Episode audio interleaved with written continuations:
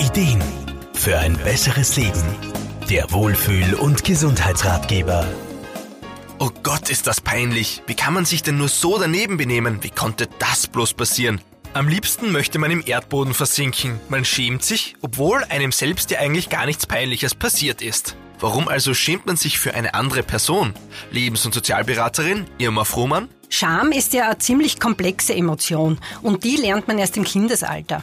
Das Gespür dafür, ob sozial etwas in Ordnung bzw. nicht in Ordnung ist, wird uns nicht angeboren. Erst wenn man in der Lage ist, eine sogenannte Normverletzung zu erkennen, ist man auch in der Lage, sich zu schämen.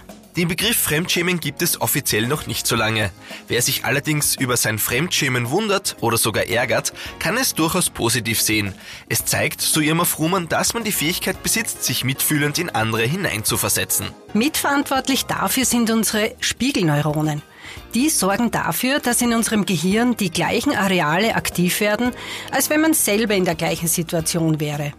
Und irgendwie auch logisch, je näher einem die Person steht, dem der Fauxpas passiert ist, desto ausgeprägter ist klarerweise auch dieses Gefühl. Fremdschämen hält sich darum bei Menschen, mit denen man sich nicht näher identifiziert, auch in Grenzen. Das erklärt auch, warum Sendungen oder Videos mit peinlichen Szenen sehr gern gesehen werden. Wie stark man sich fremdschämt, ist allerdings auch typ- und geschlechtsabhängig.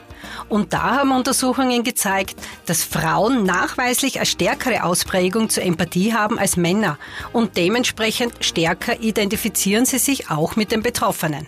Fakt ist, je anfälliger jemand für die Peinlichkeiten seiner Mitmenschen ist, desto größer ist wahrscheinlich auch sein Einfühlungsvermögen. Für leidgeprüfte Eltern vielleicht ein kleiner Trost. Auch wenn man seinen pubertierenden Kindern immer nur peinlich ist, so ist es gleichzeitig auch ein Zeichen, dass das Kind Empathie ihnen gegenüber empfindet. Markus Kropatsch, Serviceredaktion. Der Wohlfühl- und Gesundheitsratgeber.